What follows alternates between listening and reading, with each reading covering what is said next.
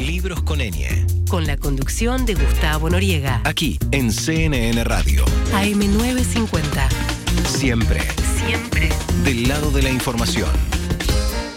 Vamos a hablar de otras cosas que tienen y no tienen que ver. Pues tienen que ver con todo el tema de hoy. Vamos a, a, eh, tener la compañía de Ivana Costa. Ivana, querida, gracias por estar acá. Al contrario, gracias Gustavo Mariela por la invitación. Eh, un honor estar acá. Muy No, contenta. Por, por favor, por favor, por favor. bueno, Ivana reúne dos condiciones. Eh, una es que es periodista, que trabajó mucho tiempo en Clarín junto con tu hermana, Flavia. ¿no? Flavia también trabajó, tal Claro, cual, tal mucho cual. tiempo, ¿no? Exacto. Parte cultural, este, Claro, creo que fue mi primer contacto con Clarín hace mil años. Este, Todo bueno, parece hace mil años. todo, viste, cuando, cuando empieza a pasar el tiempo, qué cosa tremenda. Bueno, Ivana desarrolló una carrera en el periodismo y después, o en paralelo, toda una carrera académica en filosofía, ¿no? Y terminaste doctorada, do- sos doctora en filosofía. Claro, sí, son paralelas. De hecho, empecé primero filo, el CBC, digamos, y al año siguiente entré a TEA. digamos, porque era, era, era de la idea, o sea, empecé filosofía porque me gustaban, no sé Y bien por qué. querías algo que te diera... Claro, nadie en mi familia era de filosofía, ni era de, de- de- de nada en la universidad de ningún lado, este, y pensaba, ¿de qué voy a trabajar? o sea, tenía esa sí, idea. sí. Entonces, y como también me gusta el periodismo, dije, bueno, y había abierto esa escuela TEA, dije, bueno, vamos a... O sea, empecé filo, al año siguiente empecé esa escuela práctica de periodismo Sí. y seguí trabajando en las dos cosas. Claro, o sea, Nunca, siempre, nunca, siempre fue en paralelo. Exacto, nunca dejé ninguna de las dos. Hasta Mirá que en un vos. momento se hizo perentorio dejar una y elegir otra para... Claro. En fin, me resultó... Y elegiste la filosofía. Claro, elegí seguir en la, dando clases Claro. en la facultad y trabajando, investigando también, digamos, ¿no? Eh, Bueno, en la UBA. y ahora apareció un libro, esto el año pasado, fin de año Ah, pasado, de ¿no? pasado, sí. exacto. Este, que de alguna manera con- hiciste converger este, tus dos este, pasiones. El libro se llama Había una vez algo real, un título genial, porque reúne esa cosa ficcional de Había una vez y meter la, la realidad, ¿no? Este, muy, muy feliz el título. Había una vez algo real, ensayos sobre filosofía, hechos y ficciones. Y debo decirte, Ivana, que es un tema que me apasiona ese Qué bueno. si hay- si ex- la realidad, si la relativización de la realidad, y te digo que con el, te voy a meter en un lío porque te voy a citar cosas del mundo del cine, Claro, que me fascina, claro. porque el cine es otra máquina de, de registrar la realidad y al mismo tiempo meter ficción. Exacto, Este, exacto. Hay mucho para, para conversar.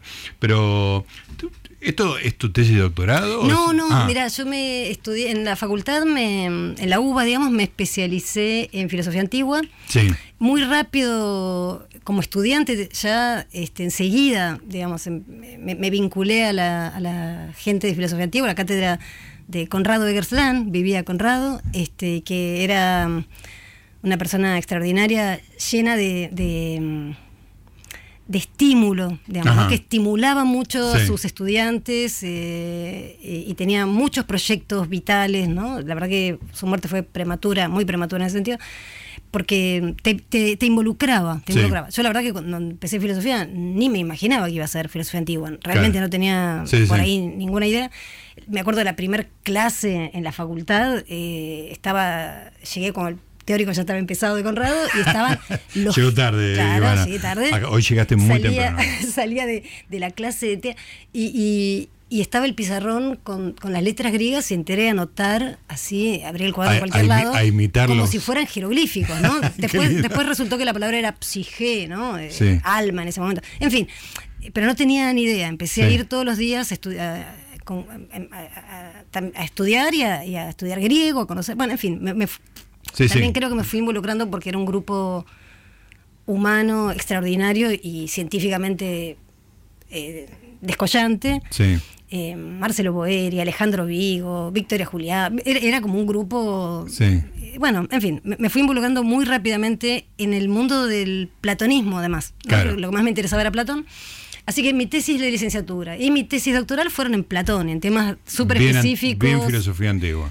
Teoría del espacio en Platón. O sea, nada que ver con, Sí. con nada. O sea, un tema, por así decirlo, especulativo, bien, Sí. bien, eh, especulativo. Sí, sí, de, que no, Filosofía no- teórica, no había manera teórica, de tal cual. a- a- Pero- anclarlo a algo real. Claro, a, la práctica que yo siempre Sí, sí.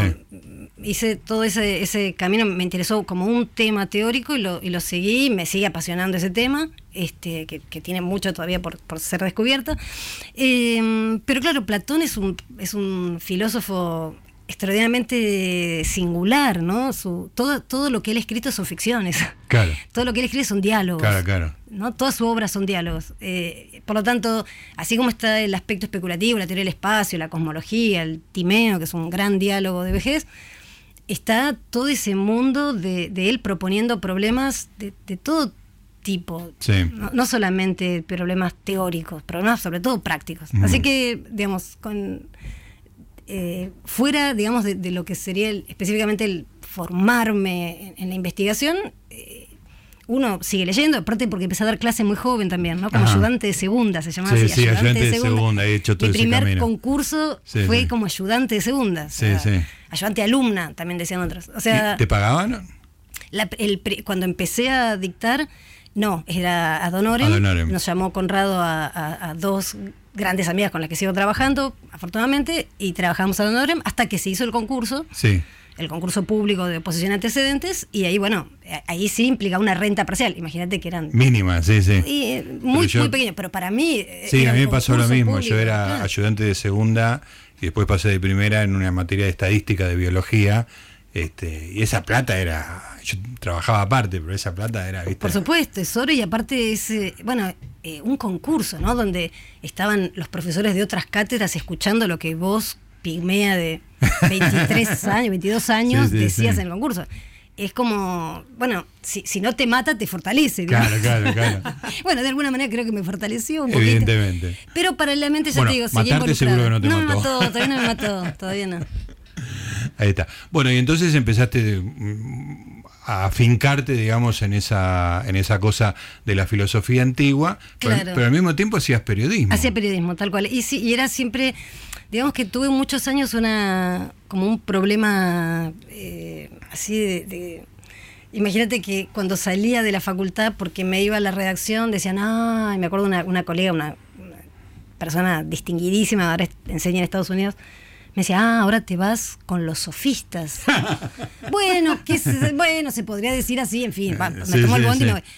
Y cuando llegaba a la redacción, o, o me iba a la redacción, no, me voy porque tengo final de griego. ¿De griego? ¿A quién le importa la tiene griego? Vos estás chiflada. Claro. Uy, acá estaba esta limada rendida. O sea, era rara en los dos lados, vamos a Eso decirlo. en, te- en. En Clarín. Ah, en la, En la facu- redacción. en la facultad te acusabas de que te ibas con los sofistas. Te vas con los sofistas, Muy te vas a la redacción, o sea, qué Claro, desastre, te vas con esa gente que, que solo hace sofística. Bueno, Claro. hay algunos sofistas y otros que no son sofistas. Bueno, ni, ni- ni aclaraba y me iba. Claro, claro. En la redacción también decir, uy, esta Claro, claro. colgada se va a Eras la rendir chiflada dentro, 2. dentro de cada grupo eras la era, era chiflada. como tal cual. Y la verdad que eso, digamos, por así decirlo, me lo fue un tema, digamos, difícil de personalidad. Te- te- ¿no? te costó. Sí, sí, como, Tuvo un costo. Pero ¿qué soy acá, o soy de aquí, o soy de allá, ¿no? Sí. Todo durante una época de juventud, así como. Este, hasta que un momento dije, no, va a ver, soy esto, que hace esto y esto. Y, Claro, listo, Pero, pero llevo no- un no tiempito de, de- lo de de afuera no soy de aquí ni soy de allá y, y Claro. sentir que estás eh, contrabandeando de un lado para otro. Este, hasta que me di cuenta que eso era lo que yo era, o sea, Sí, que me sí. gustaban las dos cosas. Que Si las- te gustaban las dos cosas, mirá, yo empecé, hice biología, me, me recibí, licenciado en biología, tuve tres años de CONICET. Después me dediqué a la estadística, me metí en el INDEC. Claro, Después hice claro, la revista El Amante, una crítica Ay, del cine. Este, después me empecé a trabajar en la tele, ¿viste? O sea, nada, la vida te Claro, abre un montón de puertas, no tiene por qué ser una línea recta y No, arborecerse. hoy, hoy a la distancia pienso, qué bueno que no hice eso. O sea, veo, veo, Claro. sobre todo pienso en la gente más joven, ¿no? Que está como en, en la, en la facultad, que piensa que si no sale la beca del CONICET y si no se engancha ahí, eh, no queda nada Claro, no por nada. explorar. No hay nada, claro. Me parece que es una lástima que, que, digamos, que no sientan que tienen la, la libertad y, la, y Claro. la- la enorme, el enorme privilegio de hacer cualquier cosa. Bueno, pero esa biografía anfibia tuya, Sí. para meter un. Sí, un- tal cual, es- grie- ¿Es griego? Anfi. Sí, sí, sí, tal Ah, cual. vamos. Tal cual. Vida en los dos lugares. Claro. Esta cosa anfibia tuya eh, generó este libro, porque este libro lo que hace es eh, justamente agarrar la noción de realidad y de ficción, hacer un recorrido histórico cuestionarla desde la, desde la filosofía, cuestionar alguna, algunas posiciones filosóficas, pero ya después meterte en la práctica del periodismo. Hay una, una historia dentro del librito de, cómo se cómo crece la, la escritura testimonial. Es apasionante, te digo, este, lo leí demasiado rápido porque tenía el deadline de que quería tenerlo leído para cuando te viera, pero lo voy a revisar porque tiene Muchas está gracias, qué lleno bueno que te gustó. Está lleno de ideas y son todas ideas muy interesantes y que no son ideas este, filosóficas sin conexión con la realidad, sino al contrario, son súper conectadas con la realidad. Claro, mi- mi- esa, esa cosa anfibia te obliga, digamos, a... Yo siempre pensé, digamos, que lo que aprendía y estudiaba en la facultad y, y leyendo sobre todo los griegos, que son una fuente de, de pensar problemas. Sí. Pensar problemas que eso- no son tan antiguos, que no son tan antiguos como, como Claro. dice el nombre, filósofos antiguos. Sí. Que esa fuente servía y tiene muchísima utilidad para pensar los problemas contemporáneos. Y por otra parte, también me parecía que la facultad y, y el mundo académico-científico eh, tiene miedo de meterse con los problemas como, por ejemplo, a que llamamos real y a que llamamos ficticio, Claro.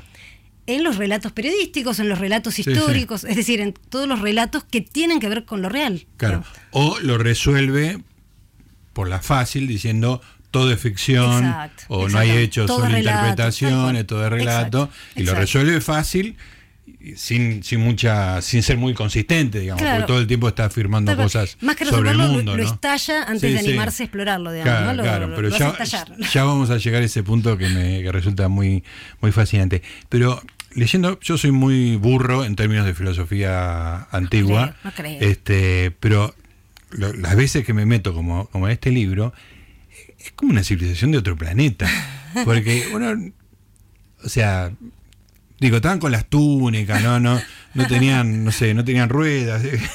Es como una civilización muy rara, muy atrasada bajo algunos parámetros, pues muy antigua, pero tenía un nivel de reflexión. Digo, ¿cómo puede ser que estuvieran pensando este tipo de cosas? Es un- Sí, es- esa- tiene una cosa medio mágica. Sí, esa, esa conjunción que, que se dio en los siglos V y IV antes de Cristo fue realmente fabulosa, realmente Mm. fabulosa, de fábula. Eh, es cierto que también hay, hay mucha literatura que no nos ha llegado. ¿no? De esa época. Eh, de esa época y también, por supuesto, de lo precedente. O sea Sí. que solemos concentrarnos en, por ejemplo, Platón, Aristóteles, en el ámbito de la filosofía, o en el ámbito de la literatura, Sófocles, eh, Esquilo, Sófocles, Eurípides, porque es lo que nos quedó, Claro. es lo que se transmitió sistemáticamente. Eh, mientras que muchos otros se nos fueron perdiendo. Digo, pensando en esto de fue mágico, ¿no? Pensaba en, en- en la. Esa en la- sensación me da, sí. Claro, de hecho el siglo XIX tuvo, digamos, llevó esa idea del genio helénico a una cosmovisión que, que en, gran medida se sigue pensando así, Claro. conscientemente o no. Sí, digamos. sí. Y, y yo creo que también hay- algo, hay, algo, hay, hay de- efectivamente alguna conjunción particular, pero todo eso que no nos quedó habla de un diálogo, ¿no? Hay, hay, un, hay un diálogo que viene produciéndose desde el siglo octavo, noveno, octavo, séptimo, sexto, y que bueno, de lo cual nos llegan unas trazas, bueno, unas trazas geniales. Sí, ¿no? sí, muy, O sea, muy, es muy impresionante. Es como, como la famosa Atlántida, ¿no? Como que hubo una, una civilización. Y que desapareció, y que se hundió. Claro, y que se hundió. Pero mm, me preguntaba si este, para este nivel de reflexión en una sociedad Sí. Tan antigua, este, la esclavitud no habrá tenido, habrá sido algún impulso. Mm, estoy pensando en el tiempo libre, ¿no? Por supuesto, de hecho, mm, fíjate que Aristóteles suele, suele decir que eh, para filosofar hay que tener tiempo libre. Claro. ¿no? El que se tiene que ocupar de otra cosa es menos feliz, porque inclusive se tiene que ocupar de gobernar. Eso Claro. ya le Sí, quita ya es un laburo. Porque es un laburo y para ser filósofo no hay que Claro. laburar en ese sentido. ¿no? claro. No hay que, sea, hay que trabajar en filosofía y nada más. Platón más bien tiende a pensar de la misma manera, ¿no? Por más que él ya forma políticos y tiene una actitud mucho más eh, comprometida y Con, mezclada con, con el lo que mundo sea el. Estado, ¿no? Claro. Pero sí, probablemente las condiciones materiales de, de esta gente, por De ejemplo, esta- Platón y Aristóteles, sin duda ayudaron a que Claro. floreciera lo que floreció. Pero yo creo que con las condiciones materiales solas no alcanzaba. No, claro. ¿no? Hasta que uno no se ocurrió, como Platón, decir, bueno, voy a sentarme acá, voy a armar esta escuela vamos a convivir y a discutir qué es lo justo y qué es lo injusto. Sí, sí. Eso es la academia. Bueno, imagínate, de ahí Es, salió. impresion- es impresionante, Claro. digamos, ¿no? Pensá que y que solo- eso perdure 3.000 años después. es que ¿no? eso, justamente, al fundar esa escuela, al, al ser una, un faro al que, al que llegaban matemáticos, astrónomos, Aristóteles, que viene de Macedonia, que no es ateniense, Claro. se queda 20 años, Claro. eh, Espeusipo, Genócrates, lo que quieras, to- toda esa gente allí, digamos. Bueno, a la muerte de Platón no hace más que eso seguir en ebullición y eso es lo que permite que esa literatura no se haya perdido. Claro. ¿no? El, el- el tener un grupo dedicado a preservar, digamos, la, la- el diálogo sobre Sí, qué sí. es lo justo y qué no es justo. Extraordinario. Y, a- y me, me hiciste conocer en el libro un, un personaje extraordinario porque la, la modernidad con la que hablaba me volvía loco, que era Jor- Gorgias. Claro, claro, Porque exacto. es como claro. el relativista actual, Exacto, totalmente posmoderno. Contá un poquito de Gorgias porque... Gorgias es un, eh, lo, lo- lo incluimos en la sofística, ¿no? El sofista Gorgias Claro. es, un, es un intelectual eh, eh, también notable. Eh, de él nos quedan tres escritos, ¿no? Dos en manuscrito y uno que viene transmitido por otras fuentes. Tenemos el famoso Tratado sobre el no ser, ese viene transmitido por dos fuentes muy heterogéneas, sexto empírico y un, uno que no sabemos quién es, el- lo llamamos el pseudo Aristóteles, y ese es el, desde el punto de vista de lo que eh, Sí. hace al libro, el que más interesa, eh, un tratado que niega que haya algo, que haya Sí, sí. algo real, es decir, Claro. que haya algo. Sí, sí. Eh, nada hay, si, si algo hubiera no sería cognoscible, o sea, no lo podríamos conocer, y si lo pudiéramos conocer, no lo podríamos transmitir a otro. No, no, ¿no? ni, Esas- ni entenderíamos lo que estaríamos. Tal cual, no podemos comunicarlo, no tenemos Claro. manera de contarle al otro lo que, lo que conocimos ni, ni lo que hay. Esas tres tesis están desarrolladas con mucha maestría. Sí, sí. No, todo lo que este, se lee en tu libro es como una- Claro. una o sea, sin dejar de ser sofista en el sentido eh, peyorativo actual, No, diciendo, no, Tratan- es, es tratando realmente un gran intelectual. un gran tratando de convencerte de algo imposible, pero en el momento que lo hace es, que es eh, maravilloso. El tipo es un capo. Claro, a, a mí lo que me interesaba es que mm, eh, en general, bueno, otra vez, una, una manera un poco escolar de ver a la filosofía antigua te muestra a, a la herencia platónico-aristotélica como una reacción contra Gorgias, ¿no? Eh, como, como enemigos naturales. Y, y sobre todo en lo que hace, bueno, ta- también en muchas cosas en Aristóteles, pero en el tema del libro, sobre todo en Platón, para mí lo que hay es una herencia positiva. O sea, él toma la enseñanza de Gorgias, pero para su propia visión, para su molino. ¿no? Claro.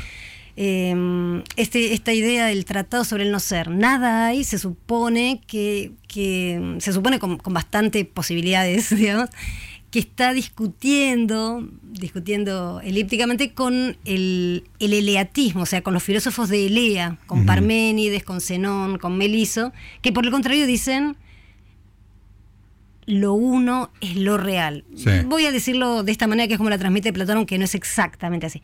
¿no? Es, hay algo que es lo real y eso es inmóvil, inmutable, eh, perfecto, eh, invulnerable, etc. Y contra eso reacciona Gorgias. Lo que es interesante es que tanto Gorgias como Parménides tienen una misma concepción unívoca del ser. ¿no? Cuando Gorgias discute a Parménides, lo hace con la misma concepción cerrada, Claro. para decirlo más fácilmente, Sí, sí. cerrada del ser que no te permite ampliar la, la- la noción de ser a nada que no sea inmóvil, Claro, claro. inmutable, perfecto, eh, inalterable. Entonces no te permite ninguna, ningún ser que sea, por ejemplo, el ser de la física, Claro. cuya característica principal es moverse. y Claro, estar en claro, ya movimiento. entra en o el ser de la política, que está todo el tiempo cambiando Claro, y como que mutando. si es todo tan cerrado y perfecto, entonces es incognoscible, no puedo entender Claro, nada. A ver, si el ser es eso, ¿para qué me serviría un ser completamente inmutable si lo que yo quisiera poder explicar con el ser son realidades Claro. eh, que están en perpetua mutación? Claro. En permanente mutación, por lo menos.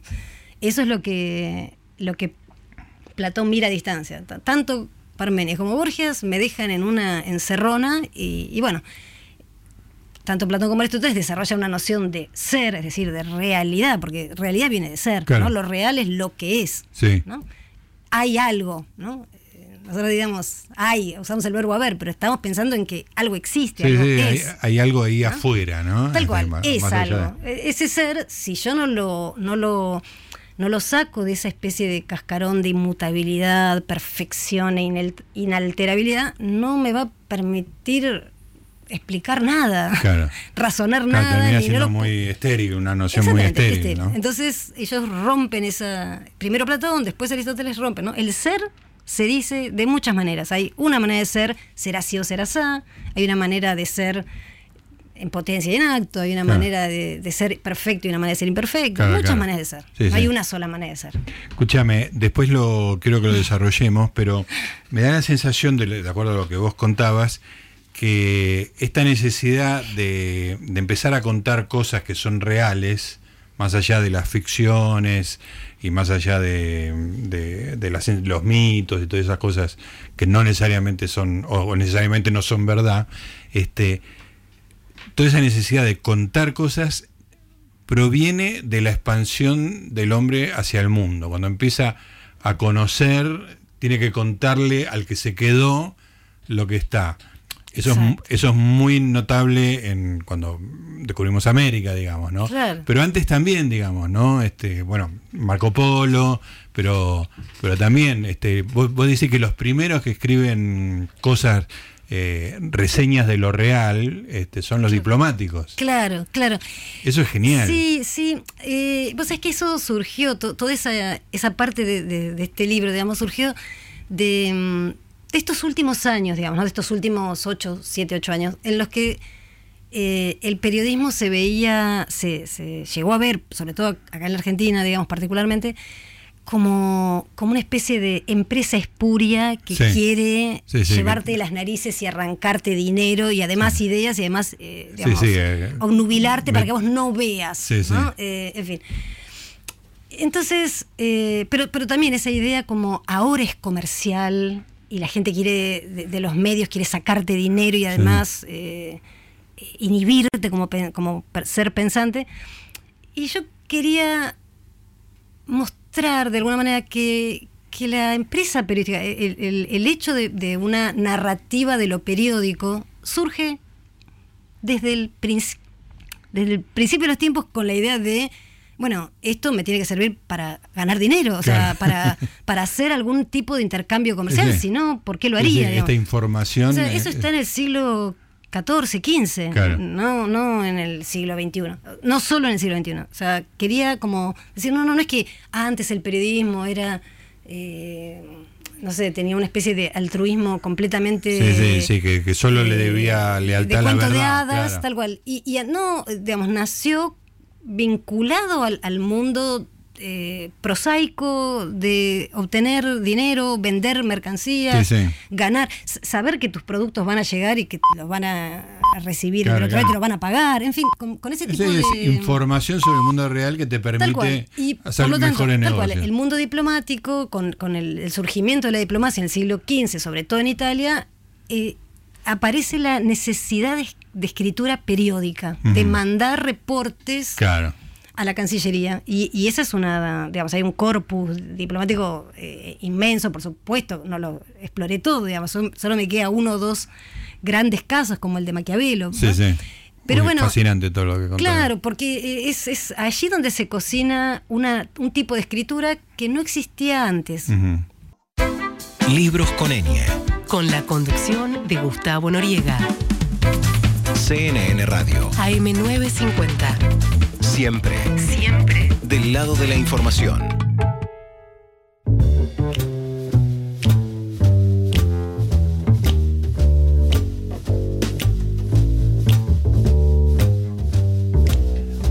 Siete estamos con Ivana Costa hablando de Había una vez algo real y nos cuenta algunas historias de la vida real que son muy divertidas. Algunas se pueden contar, otras no, quedan en el off del programa de radio. Bueno, estamos hablando de los diplomáticos y después viene un- un- una época que a mí me, me fascina, que es cuando el hombre empieza a descubrir el mundo entero Claro, claro. y que tiene que, que ma- em- empezar a explicarlo, digamos. Claro. ¿no? Este, Claro, otra vez, yo lo, lo que, lo que buscaba era, mm, en algún momento me puse a buscar eh, orígenes un poco remotos del periodismo. Te dicen, en Roma, el acta de una. Sí, sí, pero eso es muy remoto Claro. respecto al periodismo. Buscaba. ¿Cuándo fue que se empezó a escribir? eh, mm, empezaron a, a tener sentido las narrativas periódicas Claro. sobre sucesos reales, sobre cosas efectivamente pasadas. Eh, como yo había estado trabajando Maquiavelo, me puse a leer sus comisiones, sus legaciones, Sí. ¿no? Los- lo- las comisiones que él envía a la Cancillería, y ahí me doy cuenta que escribe como un periodista. Claro. Di- diciéndole un poco mal y pronto, ¿no? O sea, ahí está Sí, mejor sí. desarrollado, pero escribe como escribiría un corresponsal con muchas más dificultades técnicas de las que tendría hoy un corresponsal, porque tiene que mandar a la Cancillería y además eh, corresponsal de guerra, o sea, Claro. tiene a César Borgia acá que se los están comiendo crudos a todos los estados, inclusive a Florencia. O sea que veo ahí una, un agón muy interesante, una, una agonía por escribir y porque el otro le llegue, y además sin tener internet, sin saber qué es lo que está mandando el Claro, comisionado claro. en el Vaticano. Y dicen, no, tranquilo, no pasa nada. O sea, ese, toda esa literatura me pareció fascinante. Y dije, acá está. Entonces empecé a buscar, acá hay un, hay un, un antecedente de narrativas, digamos, de sucesos reales periódicas que tiene que enviar y que además el otro le reclama, como si le reclamara, por así decirlo, la redacción, ¿no? La. Cancillería. Nunca había visto eso en, en los manuales de periodismo, que nadie vinculara Sí, sí. eh, el problema de escribir sobre hechos reales, ¿no? De esa manera. Años después, después de hacer el trabajo sobre Maquiavelo y sobre los, sobre los corresponsales, perdón, sobre los diplomáticos, como de alguna manera análogos a los corresponsales, encuentro que en una nota al pie remota en el famosísimo libro de Jürgen Habermas, eh, mm, Crítica de la opinión pública, Sí. dice, podríamos buscar en la diplomacia renacentista, Mirá. no una nota al pie, pero él no lo desarrolla, o sea, simplemente sí. pone al pie y digo, ay, acá estaba, acá Claro, claro, estaba. un- Eh, un Jürgen, claro. Jürgen Jürgen pensó como yo, que- tal cual, perdón, perdón, salvando las distancias. Y por otra parte, veía este otro aspecto, ¿no? Que como americanos no podemos dejar de ver, es qué se escribe cuando llegan los, los este, exploradores y Claro. los después los conquistadores, pero primero los exploradores Sí, sí. cuando llegan a América y tienen que, claro, también tienen que escribirle a la corona porque necesitan que la corona siga mandando plata y poder seguir via- viajando. De Sí, sí. O sea, están obligados a contar qué es lo que ven. No es que solamente dicen, ay, qué maravilla, me pongo a escribir porque me inspiré. Sino, tienen que escribirle, además le escriben al tesorero, digamos. Claro. Muchas de esas están dirigidas directo al taraja, tesorero, claro. claro. En en fin, to- toda esa literatura que además se convierte, eso lo estudiaron bastante algunos italianos, eh, se convierte en un boom editorial, ¿no? Los, los relatos que llegan desde América, las cartas, se convierten en boom editorial en Europa. Eso, eso sí que es un elemento que no estaba ni siquiera en la nota al pie de nadie. O sea, Sí, como sí. también es otro antecedente de lo que impulsa en el siglo XV y en el siglo XVI a escribir ¿no? relatos de sucesos reales que no se parecen a nada de lo anterior y que Claro. tienen que tener periodicidad porque, otra vez, depende, digamos, de la supervivencia del que escribe, la que se conozca aquello que ellos están viendo. Claro. Así que, bueno, Claro, entonces esa- siempre está el tema de que tenés que dar cuenta de algo que existe en otro lado, digamos, ¿no? Claro, de algo que efectivamente existe, que el otro desconoce por completo. Claro, que el se otro lo estás no diciendo tiene, a un no tiene tercero que manera, no está. tal cual. Sos, como decían en las escuelas de periodismo, el ojo del que no está. Claro, ¿no? Tenés que sí, ser sí, el ojo. sí, bueno, eso le pasa de alguna manera a Colón, eso le pasa, no sé, este, a Vespucio, eso le pasa a su Bueno. manera a Hernán Cortés. Sí. ¿no?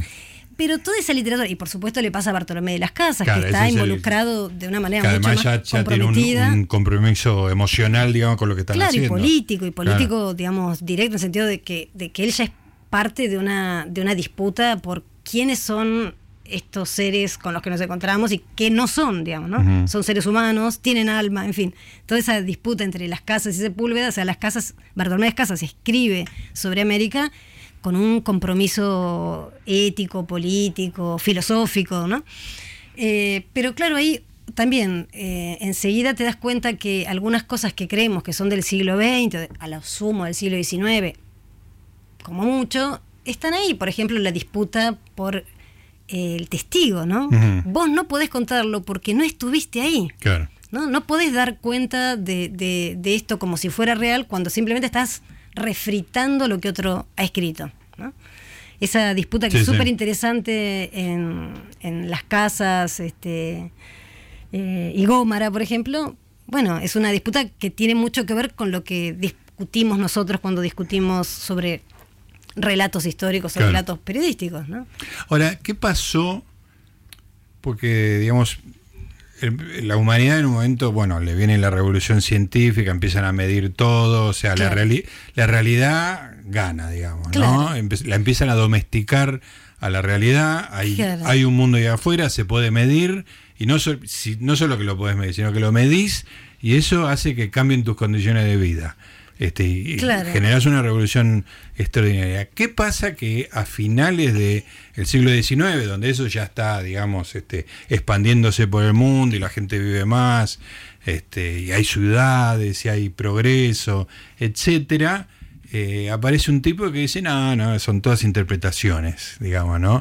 Y empiezan a hacer ese escepticismo respecto Claro. de lo real. Bueno, a, a mí me parece que, que justamente también esa, este, este escepticismo respecto de, de la posibilidad de que haya algo real. O sea, escepticismo, por ejemplo, eh, está ya en Gorgias, ¿no? Gorgias Sí. creo que es un antecedente muy importante del movimiento escéptico que es posterior históricamente, ¿no? El, el escepticismo uno puede decir nace, digamos, en el siglo IV, ¿no? Con Pirrón de Elis.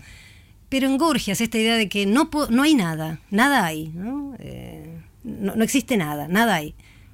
Y si lo hubiera no lo podríamos conocer, ya es un elemento Sí, sí. escéptico, por más que no se llame escepticismo. Sí. El escepticismo tiene otros elementos, ¿no? Tiene que decir, bueno, yo no puedo definir un criterio de verdad, no puedo decir si esto es verdad o si esto es falso.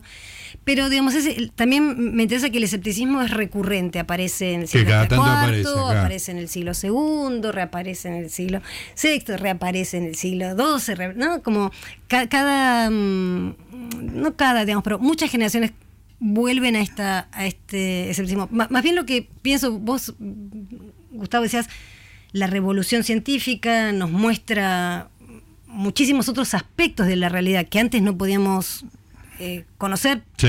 digamos, podían tener efectos sobre nosotros sin que supiéramos que estábamos siendo el efecto de, de- de aspectos de la realidad que desconocíamos.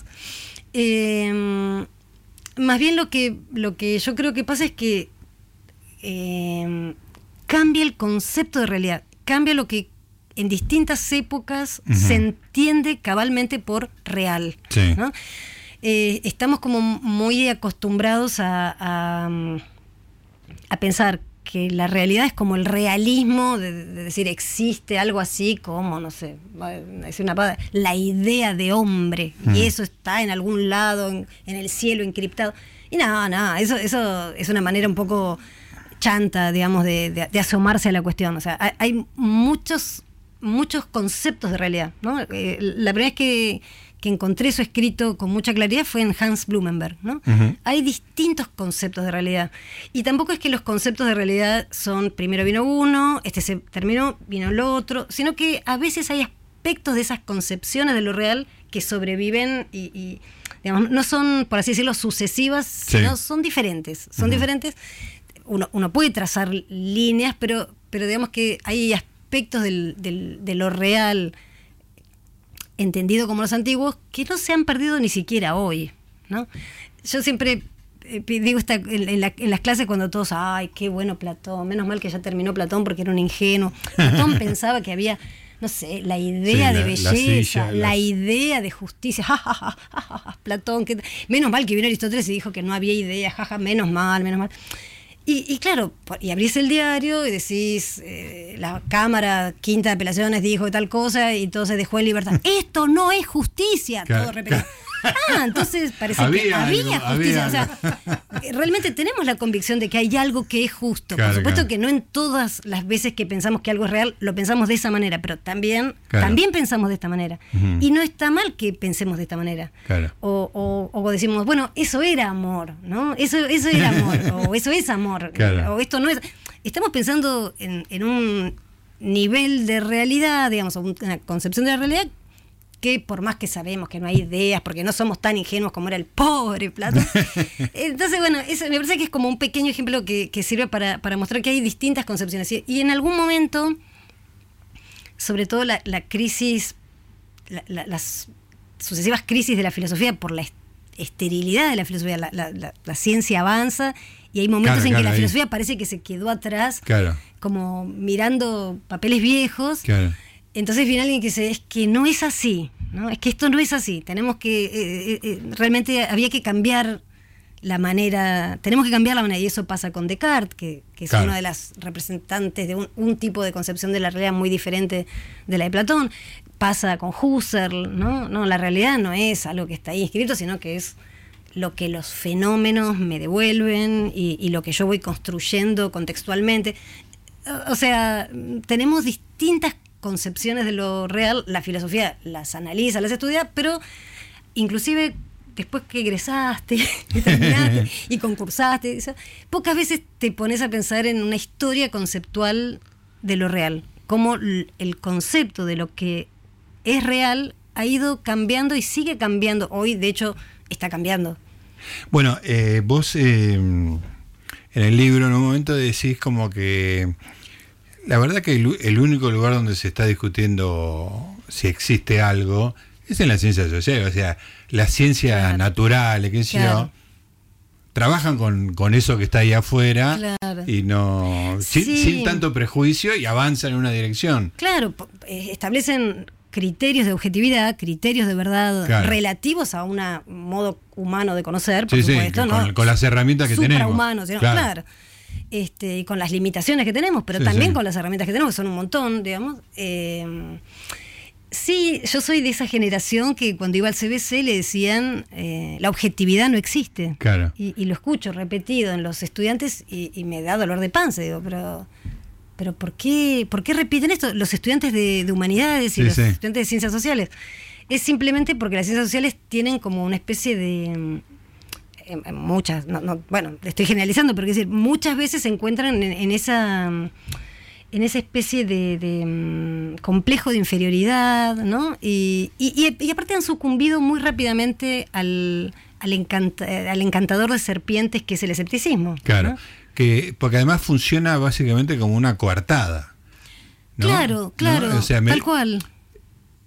Probablemente, digo, estamos simplificando mucho, ¿no? Por supuesto, pero es como que para gente que está en ese nivel de discusión, decir no existe la objetividad o no hay hechos, solo interpretaciones, te permite decir cualquier disparate, digamos, ¿no?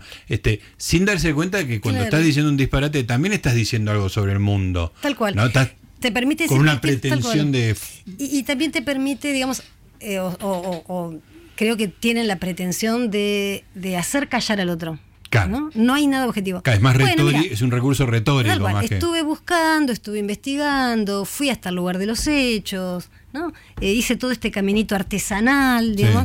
Eh, Demasiado rápido para que con un plumazo me digas no hay nada objetivo. Porque Sí. bueno, por supuesto que no voy a conocer la verdad Sí, en sí, el sentido mayúsculo, pero estoy construyendo un camino que me permite aproximarme, digamos, a la, a la humana verdad de ese hecho. ¿No? Voy cam- pero la, la- la- la condición es que efectivamente esté construyendo ese caminito, digamos, Sí, sí. investigando, si es en periodismo, digamos, yendo con eh, suela, zapato hasta el lugar de los hechos, investigando, preguntando, analizando.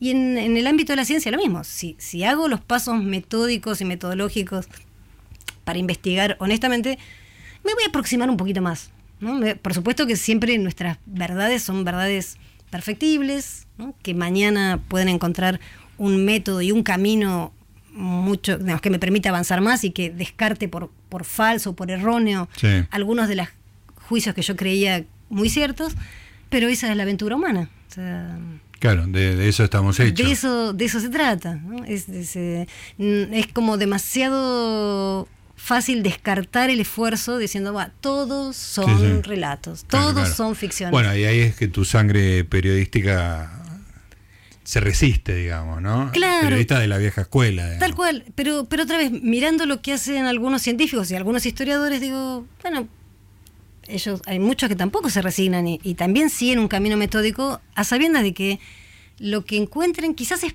pequeño, pero es una es un es un, eh, un hallazgo positivo y que acrecienta nuestra posibilidad de conocimiento, ¿no? Ahora, vos lo decís en el libro, porque ahora hay un nuevo problema, digamos, con esto de la realidad y la práctica periodística y todo, que es la, la- el, nuevo, el nuevo modo de comunicarse de los seres humanos, la, la infoesfera, no sé cómo, Claro, claro. no sé cómo llamarlo. Bueno, digamos. pero eh, viste que es un modo de comunicarte y de, mm, y de poner a disposición muchas realidades y muchas ficciones, con lo bueno y lo malo de las dos cosas, Sí. ¿no? Es decir, eh, O sea, ese nuevo mundo también tiene la distinción entre ficción y realidad. sí, por supuesto, claro, claro, o sea... no eh, es que genere un nuevo lugar donde todo es lo mismo. Claro, yo diría, estamos entrando en, en una concepción nueva de realidad, ¿no? distinta, por así decirlo, de la, de la concepción fenomenológica, ¿no? como una concepción que te permitía construir contextualmente, gracias a muchas miradas, la tuya, la de Mariela, la de quien está en, el, au- en, el- Sí, en sí. la de operación. Este, estamos entrando en un nivel, en una concepción de la realidad que tiene mucho más que ver con lo informático y lo digital, cuyos efectos todavía es demasiado rápido decir. eh, para, yo soy eh, incapaz de, de- de- Sí, sí. de sintetizar mejor que esto. O sea, estamos interactuando eh, en, la, en la esfera informática. Y también estamos transmitiendo, estamos comunicando muchísimo de lo que hacemos y de lo que vivimos y de lo que somos, en definitiva, a través de, esa, de esas vías. Esas vías generan inmediatamente nuevas narrativas de lo real y de lo ficticio, donde lo real y lo ficticio se cruzan de maneras cada vez más sofisticadas también, o, o más, digamos, o más este, complejas, donde Claro. cada vez te resulta más complejo identificar si este es un avatar, si es real, si, si quien dice ser Gustavo Noriega es Gustavo Claro, Noriega claro. o es alguien que dice que es Gustavo Noriega, Sí, sí. si lo que dice Gustavo Noriega un es real, ¿no? O el, el- la persona Gustavo Noriega que interactúa en las redes, qué tan real es respecto de Exactamente, el que conversa con vos en, una radio, tal digamos, cual, ¿no? tal cual. El Este, que se levanta a la mañana, y- Sí, o sea, sí, sí, todo- se genera una- un, otro nuevo espacio donde... Claro, y eso me parece súper eh, interesante, porque otra vez, no, no demonizamos ni a la realidad ni a la ficción. O sea, la- las dos tienen elementos que por momentos nos parecen buenos, positivos, y otros momentos, o, o más bien, tienen aspectos buenos y aspectos malos. Hay buenos relatos sobre lo real y malos relatos sobre lo real. Hay buenas ficciones y hay malas ficciones. Ahora, eh, en tu espacio académico, digamos, Sí. has estado en esta cosa Sí. anfibia, estuviste en, la- Sí. en el periodismo, en el periodismo te acusaban de que eras una loca que estudiabas y en el otro era, eran mira. sofistas. En tu espacio académico, digamos, la opinión de que hay una realidad y que no son solamente relatos, Hmm. ¿qué tan popular es hoy? No, no tan popular, no tan popular, ¿no? Eh, es un poquito, me parece que mm, en filosofía es un poquitito más popular que en las ciencias sociales, Sí. en la, que algunas ciencias sociales, ¿no? En las ciencias sociales es muy poco popular. Es muy poco popular, sí. En, en la filosofía un poquitito más, un poquito más. Hay realmente al- algunas mentes muy lúcidas pensando eso y discutiendo. Ahora estaba leyendo en, ahora en las vacaciones un, un librito de Jacques Beveres Que mm, muy muy hermoso sobre, sobre la noción de verdad, ¿no? Y pone a Nietzsche contra Foucault. O sea, Foucault dice que para Nietzsche nada es verdad, nada es realidad, y, y Beveres le muestra que en realidad él está tergiversando y que Nietzsche Ajá. está completamente seguro de que hay verdad y que él está- quiere estar Ah, del vos lado mencionas verdad. algo en el libro, ¿no? Sí, sí. sí. sí. Es como... No es para tanto. Claro, no es para tanto. O sea, hay, hay, hay mentes, bueno, mismo este mismo Blumenberg que murió hace unos años, ¿no? Pero podemos considerarlo un contemporáneo nuestro y gente que está estudiando su, su obra, y hay mucha, digamos, que, que piensa en ámbitos de, de lo real. Probablemente no se, de- no se detengan a pensar en las narrativas Mm. sobre lo real, ¿no? La narrativa histórica, salvo algunos, eh, filosofía de la historia, por ahí. Pero, pero no todos hacen, no, no todos piensan las narrativas de sucesos reales eh, tan, tan, tan, tan poco académicas como, como las redes sociales o, Claro, como, o claro. como los relatos periodísticos. Y sin Sí. embargo, yo creo que son un tema filosófico de nuestro tiempo. Eh, así como el tema de los historiadores fue central para Hayden White, digamos, que recopiló, hizo eh, historia de historiadores, digamos, este, y empezó a encontrar esos tropos este, que, lo de los que escuché hablar Genial. eh, en, otra, en otras épocas.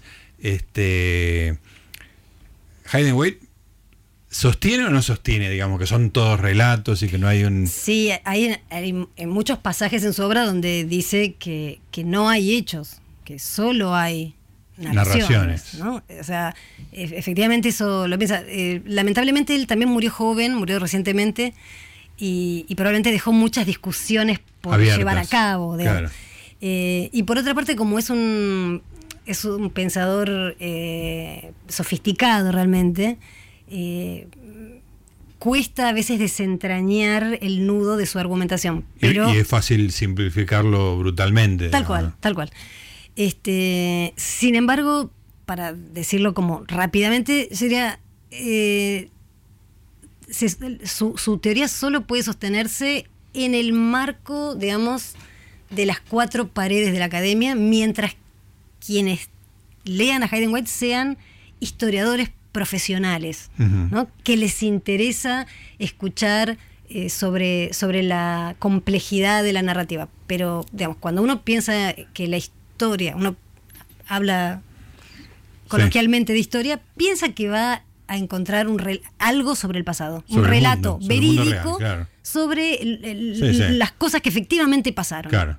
No sobre, no simplemente eh, Un- un- una un- estrategia narrativa. cual, una retórica Claro. más alambicada o menos alambicada, o más parecida a Hegel, o más parecida a Burkhardt, o más parecida a Herder. Eso eh, es interesante, digamos, en el ámbito en el que Hayden Claro. Siempre se movió, que es el de los historiadores profesionales a los que les interesa las maneras de contar las historias. Claro, pero si Ahora, abrís la ventana de, ese, de esa habitación, Claro. entra un mundo extraño. Eh, digamos. digamos, eh, como lectores seguimos esperando de las narrativas históricas que nos cuenten hechos sobre el pasado, Algo cosas del efectivamente mundo, ¿no? ocurridas, tal cual. Claro. Por supuesto que no- pensamos que el historiador no es Dios, Sí, o sí, sea que no tiene una mirada Sí, sí, tiene un completamente punto de vista, tiene estrategias narrativas, qué sé yo, pero está hablando del mundo, no está hablando Exactamente. de una, no es- de una cosa cerrada que no. Tal cual, o sea, creo que es muy, digamos, la- que, que todas las defensas que han intentado los, los eh, paneji- panegiristas de Sí. Hayden White,